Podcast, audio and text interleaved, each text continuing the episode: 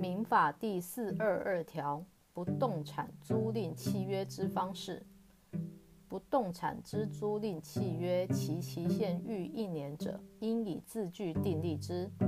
未以字据订立者，视为不定期限之租赁。民法第四五一条，租赁契约之末世更新。租赁期限届满后，承租人仍为租赁物之使用收益，而出租人不及表示反对之意思者，视为以不定期限继续契约。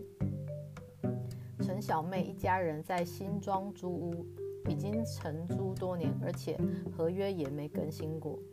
最近厨房的橱柜老旧破损。陈小妹希望妈妈跟房东提及要更新的事，但陈妈妈害怕房东借此要涨房租。民法四二二条有规定，租约期限逾一年，需要重新拟定合约。但这么多年过去，房东都没有任何意见，此租约已经视为不定期租约，房东不能因为任何理由涨房租。房东为了避免一时疏忽，导致原有的定期定有期限之租赁被转换成不定期限之租赁，应该采取下列至少一种措施：一，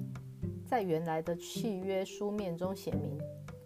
本件租赁契约于期满续约时，应经双方以书面更新租赁期限，否则视为未续约。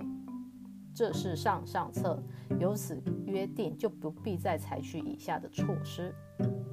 二，在租赁期限届满前，就与房客先签好一份新的房屋租赁契约；三，若租赁期限届满时仍无法找到房客签订新约，就应该立即发出存证信函，表明不再续约的意思；四。若存证信函仍无法合法送达时，只好在房客门口张贴上开存证信函，并予以拍照存证，